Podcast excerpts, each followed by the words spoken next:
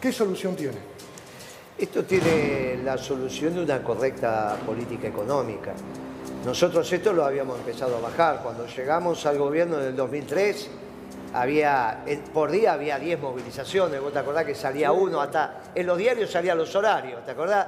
De, de 8 y 30 a 10 y 30 tal. De 10, bueno, en seis meses se dio vuelta el país como un guante. Si vos estás en condiciones de hacer una buena política económica, esto pasa. Lo primero que tenés que hacer es bajar el precio de la comida proporcionalmente a los salarios populares, que son, eh, que son los ingresos populares son jubilaciones, pensiones, sueldo y salario.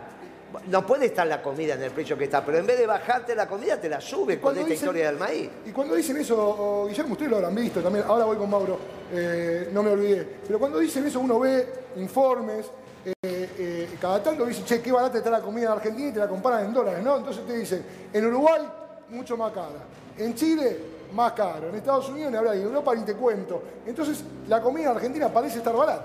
No. Claro, lo que pasa es que la relación barato-caro es con el ingreso de los sectores populares. Primero que no está, yo te diría que en Europa los que viajan ahora se sorprenden por el precio de la comida abajo, en un supermercado. Te sale caro si vos vas a comer al centro de Roma, pero si vas con el changuito, va bien. No, tenés un lío. Y en Estados Unidos también tenés un lío ahí. ¿eh? Uruguay, Chile, pero no son países productores de granes, no es Argentina. Pero aparte, es en función de lo que ganan los, lo, que cobran los jubilados, los pensionados, los trabajadores. ¿Cómo vas a, para cuánto estás pagando un pan de manteca? 900 pesos de 200 gramos, 800 pesos, es la locura. Pan de manteca, ¿qué estás hablando? Eh, Mauro González, gracias por venir. Bueno, tu mirada sobre los anuncios de masa y sobre la mirada también que tiene Guillermo Moreno, que por ahora no es positiva respecto de los anuncios. ¿Qué tal, Agustín? La realidad es que ah, nosotros priorizamos la actividad económica. Me parece que toda medida que atente contra la productividad y sostener el empleo no es buena. Me parece que, hoy por hoy en la actividad productiva en las pymes estamos sosteniendo el empleo porque nos ha venido favoreciendo las diferentes políticas que se han desarrollado en estos últimos tiempos. Sin embargo, hoy estamos en una situación bastante compleja, y esto hay que decirlo. Hay que esperar, digamos, la letra fina siempre de las medidas eh, económicas que se van a anunciar. La semana pasada se anunciaron medidas económicas específicas para la pequeña y mediana empresa que, que vencen el 31 de diciembre. Con lo cual nosotros decimos, deben ser política de Estado, o sea, preservar la actividad económica en la pequeña y mediana empresa tiene que ser política de Estado. Somos los mayores generadores de empleo. Me parece que hay que avanzar en un plan integral para la pequeña y mediana empresa en todo el país. Vuelvo a sostener, el gran problema que tenemos en Argentina es que... un punto ahí porque, para dejarlo claro, o sea, este paquete de medidas que se anunciaría, que ya se anunció y que se confirmaría mañana con el oficial, por ahora a las pymes no les conforman. Desconocemos, digamos, la letra fina, pero sí es cierto que si eh, que algo que se está reclamando en las economías regionales, el valor del dólar, porque había un dólar diferenciado en los granos y no en la uva, no en la fruta del Alto Valle de Río Negro, en el sector citrícola, porque no existía este sector y sí a los granos.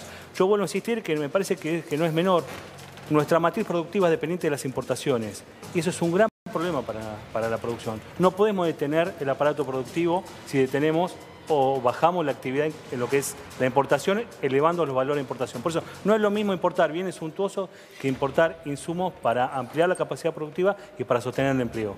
Perfecto. Mauro, también está José Cornejo con nosotros. José, gracias por venir. Analista, colega de la Pacurón de ustedes ya lo conocen. La mirada sobre el anuncio, sobre lo que se anunció, lo que se conoce hasta ahora del acuerdo con el Fondo Monetario, José. Agustín, ¿cómo estás? Eh, bueno, buenas noches, equipo.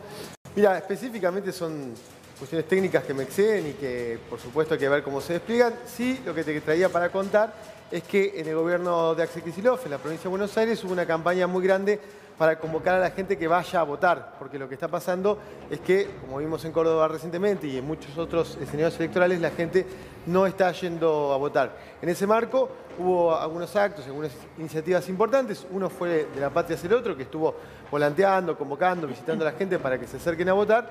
Y otro muy fuerte en el sector sindical, a cargo de una iniciativa muy grande de Walter Correa, sindicalista curtidores y ahora ministro de Trabajo en Provincia de Buenos Aires. La pregunta, vos, perdón, por ahí a Cornejo, a Moreno, a, bueno, a todos. Eh, ¿esto es otro mejor acuerdo posible con el fondo? Me acuerdo cuando se firmó esa renegociación, un Martín Guzmán que decían, desde el gobierno se celebraba que era dentro de las opciones lo mejor posible. ¿Cada revisión vamos a tener que repetir esa frase o hay que ir al fondo, al fondo de la cuestión, no al fondo monetario, y, hacer un sacudón y barajar de nuevo? Moreno. No hay ninguna posibilidad más que lo último que dijiste. Cuando hay un, acuerdo, ¿qué, finalmente qué es lo que estás negociando con el Fondo Monetario? Un acuerdo de mutuo. ¿Qué es un acuerdo de mutuo? Donde se ponen de acuerdo acreedor y deudor. Ahora, la manera en que se pongan de acuerdo acreedor y deudor, en este caso el Fondo Monetario y el acreedor, la Argentina y el deudor, que pongas plata arriba de la mesa.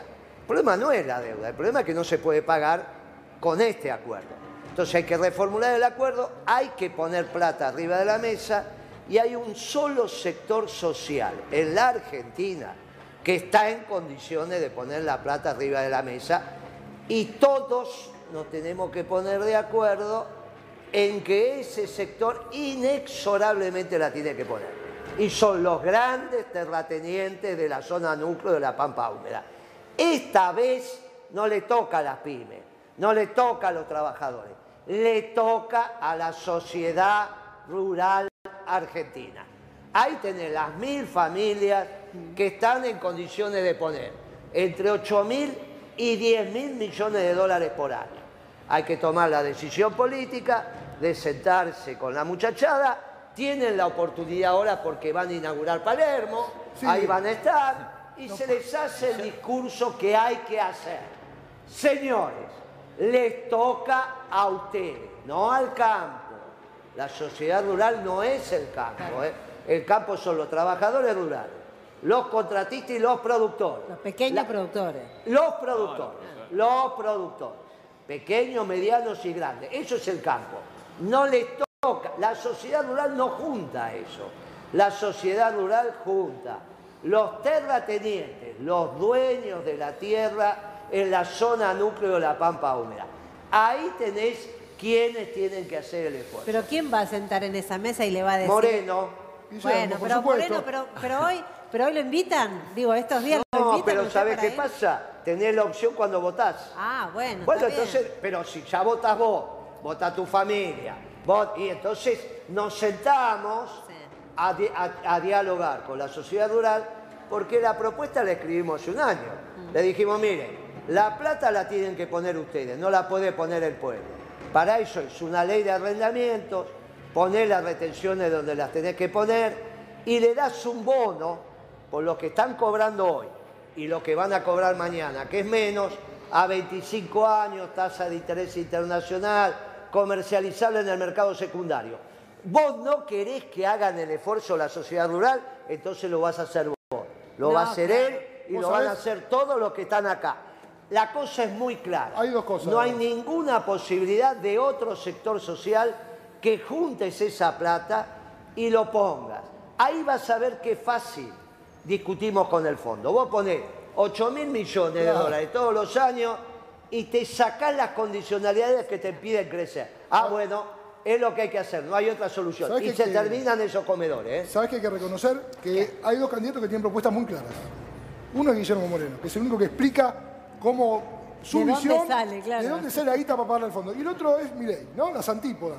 Los dos dicen, yo tengo esta idea. No, pero Milei no, no, dice qué hacer. Él, dice, yo voy a organizar. No importa, pero, pero tiene su idea. Guillermo trae su idea. Que todos traen las ideas porque está bueno que la gente traiga ideas. Ya lo tengo, Guille, lo leí. Eh, le voy a preguntar al padre ahora en un ratito, nada más, si esa postal es solo en la provincia de Buenos Aires o en la ciudad de Buenos Aires se ve replicada, porque estamos con el ojo en la provincia de Buenos Aires, pero a uno le da la sensación, caminando por la ciudad de Buenos Aires, que esto pasa. Vuelvo al móvil con, Emma y recojo algo que, decía José, ¿no? La baja participación. Digo, la gente que le falta todo, que el Estado no le da respuesta, ¿va a ir a votar el 13 de agosto? Emma. acá estamos con mamás que vienen tres veces por semana, que son las que abren el comedor, tres veces por semana, ¿no? Tres veces por semana. las tres veces? Sí, sí, en cuanto pueda a veces sí vengo. Trata de venir las veces que pueda. ¿Cuántos hijos tenés? Cinco. Cinco. ¿Vos vas a ir a votar en las pasos? Sí, sí. ¿A quién? Sí, voy a ir a votar. ¿A quién, ¿A quién vas a votar? Mm, La verdad no sabría decirte. Bueno, pero va. No, todavía no sé. ¿Sabes qué partido?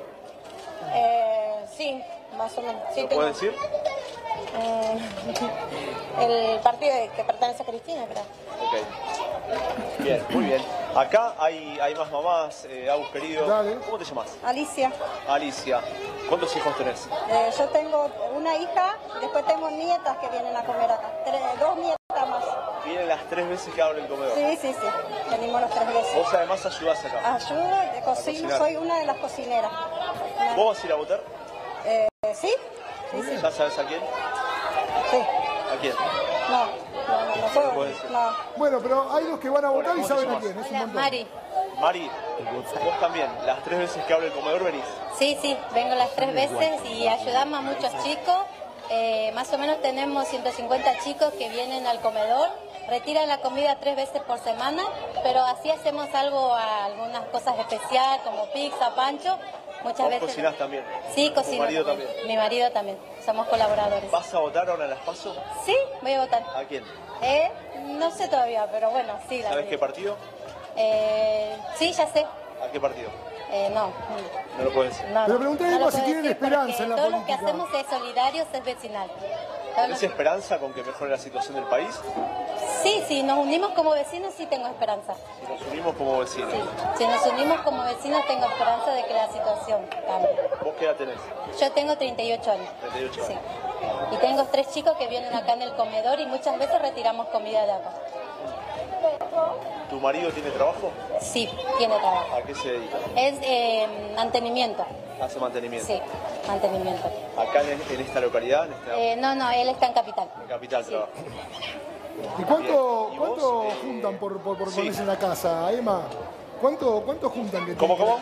Claro, ¿cuánta plata? eh, él trabaja, ella está en el comedor. ¿Cuánta plata Claro. generan? Al mes, entre vos y tu marido, ¿cuánta plata generan para vivir? Eh, y vendría a ser 100 mil pesos. Somos cinco. 100 mil pesos. Sí, Y no te alcanza para nada, dos. cien mil entre pesos. los dos. No te alcanza para, Para los nada. cinco integrantes de la familia. Sí, por eso vamos a, también a los comedores. Por eso no te queda otra que venir al comedor. Sí, 100 mil pesos. ¿Ustedes tienen casa propia o alquilan? Eh, no, tenemos casa propia. Menos mal. Sí, menos mal. No, no alquilamos. Gracias a Dios no alquilamos. ¿Y vos, eh, vos estás casada? No, soy, soy, estoy sola con mi hija. ¿Tenés trabajo? Eh, no, o sea que estoy trabajando del plan y me pagan 40 y algo. No sé si aumenta este mes. 40 mil pesos. ¿Y vos vivís con 40 mil pesos por mes? Y no, no vivo, vengo acá, Claro. como el merendero, o sea, llevamos por ahí, nos ayudan lo de los come- del comedor, nos dan mercadería, aparte, porque con 40 mil hago mala. Vos me decías antes que vas a ir a votar. ¿Tenés esperanza en que mejore la situación del país? Yo creo que sí, eh, tengo la esperanza de que, que volvamos a estar mejor, porque no, no, por ahora estamos ahí. No, no. Emma, A mí, por Emma, ejemplo, yo qué, Sí, Agus. no, qué maravilloso que tenga esperanza, ¿no? 40 mil pesos por mes, para Sí. no ser pobre en Argentina necesitas 230 mil. Le faltan 190 mil, le queda lejos 190 mil pesos No, ser pobre. Le falta todo. Le falta todo, ¿no? Y, y- y pensaba, lo tengo al padre acá, a Graham, que va a ser candidato, es candidato, precandidato a jefe de gobierno. Le digo, esta situación que vemos, en este caso en Moreno, la veíamos antes, hace un ratito en La Matanza, se ve en la ciudad de Buenos Aires igual de la misma magnitud. A vos tenés contacto con gente y dice, che, yo no tengo para morfar, cobro 40 mil pesos. De la misma magnitud, en muchos barrios, las villas de la ciudad están en las mismas condiciones y además hay, hay que contar muchos jubilados que viven solos, que no te cuentan, no lo dicen, salvo que alguien se le acerque, le pregunte, porque no es su, su cultura, y entonces también están comiendo una vez al día, después un té a la noche, un pedazo de pan y punto. Eh, la situación es realmente dramática, por supuesto, pero yo quiero rescatar, la, no la última, la anterior, la anteúltima, que dijo también que tenía esperanza, pero dijo, si estamos unidos, Sí. tengo esperanza. Esa es la clave. O sea, quien está trabajando solidariamente, que puede reconocer los hermanos en los que necesitan y se alegra de, de ponerse al servicio, reconoce que la unidad es posible y de ahí surge la esperanza. Esto es lo que necesitamos en la ciudad también. Nosotros pensamos que la ciudad hay que dar la vuelta, es como una pirámide invertida. ¿Cómo es Arriba están los barrios. Sí. ¿eh? Los barrios son los protagonistas de la vida de la ciudad. No es el microcentro ni, ni, el- ni menos el microcentro bancario, sino que los protagonistas deben ser los barrios. Y nuestro gobierno incentivará que en cada barrio, a la escucha de lo que la gente dice, porque ese es el motivo también de que la gente no vote, no siente que los políticos escuchen lo que piensan, lo que sienten, lo que necesitan. Padre, ¿sabe cuánto gana un comunero en la ciudad de Buenos Aires? El comunero de la Comuna 1, que le toca justo la Villa 39 Retiro. Vecino, o sea, el comunero uno es al lado de mi manzana. ¿Sabe cuánto Pero no gana? sé, no sé. 850 mil pesos. Gana el comunero que tiene que ver cuáles son los intereses de los que no tienen nada.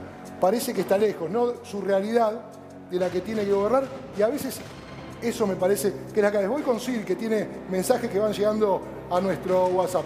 Acá la gente dice que por favor, Agustín, hablen del tema sueldo, que es la peor crisis y sigan profundizando en el tema. Y también por qué todos vienen a comprar Argentina. Parece que los extranjeros aquí encuentran productos y alimentos muchísimo más baratos. Porque lo va a explicar Guille mejor, pero ganan en dólares y acá estamos regalados en dólares. Eh, al dólar paralelo, al de la cueva, a, ese. Pero el tema son los sueldos, ¿no? Le voy a preguntar primero al empresario y después voy con, con Guillermo, porque el tema son los sueldos en Argentina. ¿Los empresarios pymes pueden pagar mejores sueldos?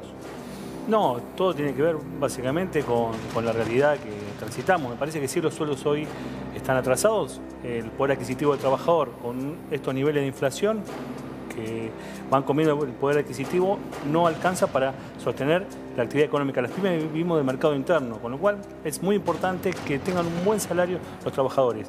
A la vista ha quedado que, más allá de que por suerte existen las paritarias, hoy están corriendo por detrás de la inflación. Y esto lo que acaban de anunciar, sí, hoy tenemos sueldos de convenio colectivo de trabajo que están por debajo de la línea de la pobreza. Y eso es importante, y a nosotros también nos preocupa. Por eso tenemos que recurrir quizás a otros, digamos, premios o cuestiones concretas para que nuestros trabajadores puedan superar estos convenios. Mira qué importante esto, porque generalmente se escucha el problema es el costo laboral, hay que hacer una reforma laboral para, laboral para que el despido, por ejemplo, se elimine la, la indemnización. Este tipo de empresarios son los que piensan en, en- en lo colectivo, no solamente en la ganancia propia, sino de qué me sirve que yo gane si no hay salarios dignos que armen esa rueda económica, ¿no? Ahora Eh, es una discusión que el gobierno, el gobierno de Alberto Fernández en cuatro años no pudo saldar.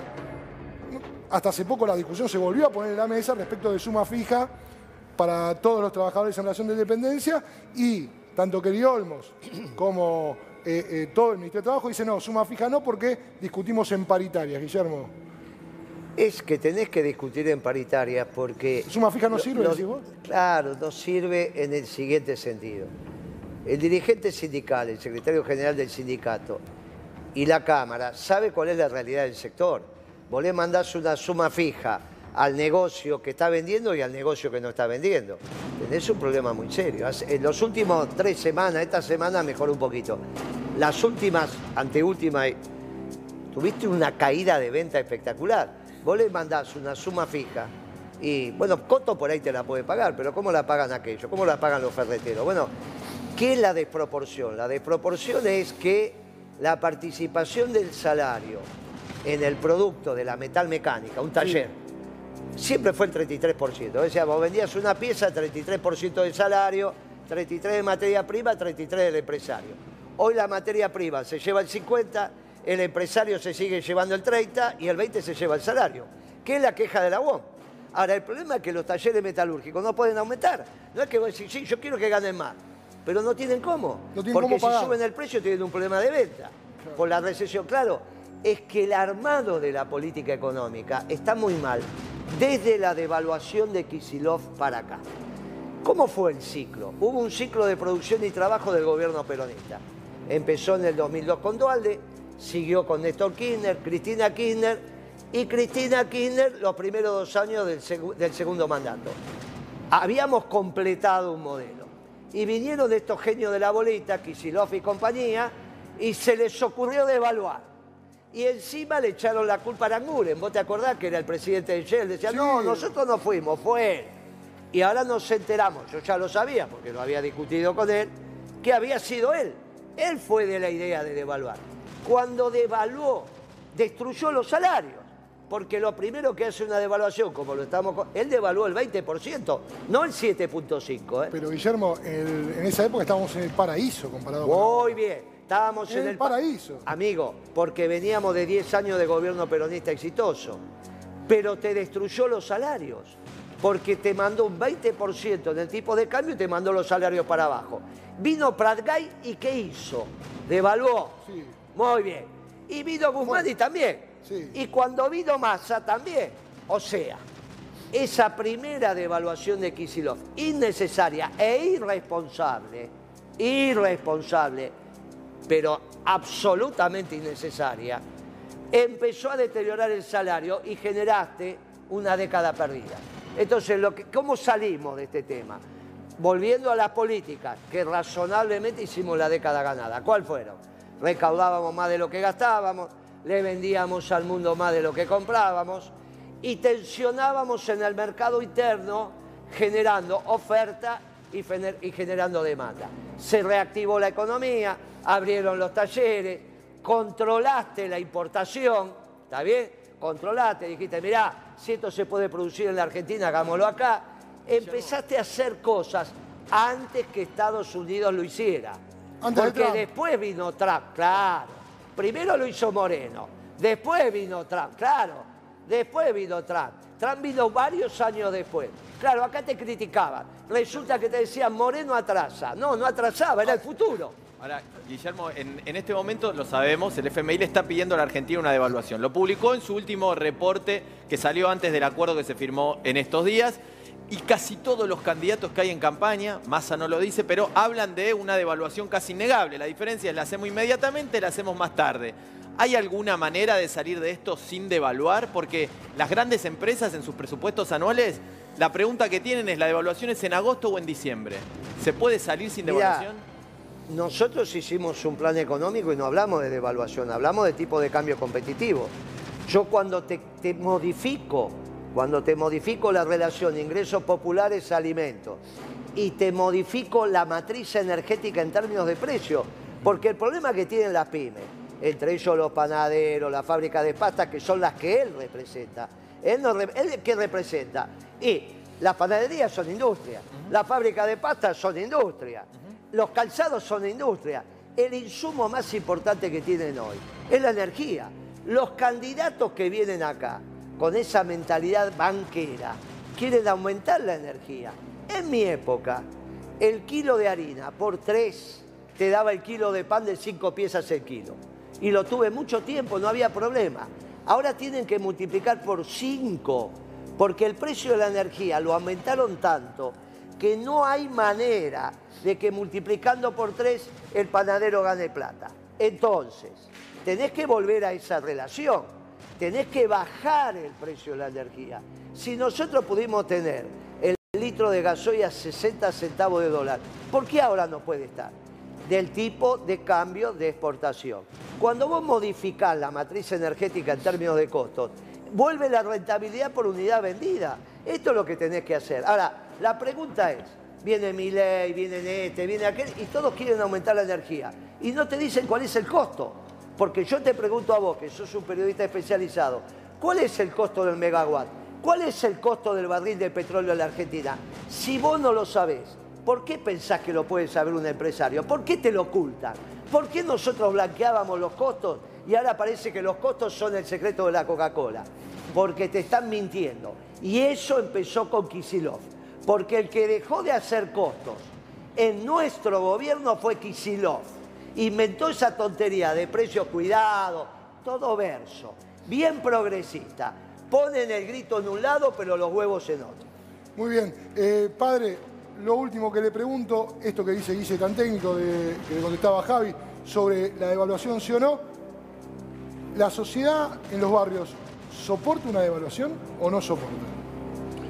No, creo que estamos al borde y lo que la sociedad tenemos que proponer como complemento activo a los cambios que nos propone Moreno es una fraternidad donde nos vinculemos los lugares de deporte barrial, los lugares de culto de las distintas religiones o iglesias cristianas, los lugares de cultura, bomberos, policía, para en comunidad encarar la transición hacia una ciudad más justa y más digna para todos, pero siempre sostenidos por una política nacional que permita eso. Que le permita a la gente comprar alimentos, no, ni más ni menos que eso. Padre, gracias por venir. Muchas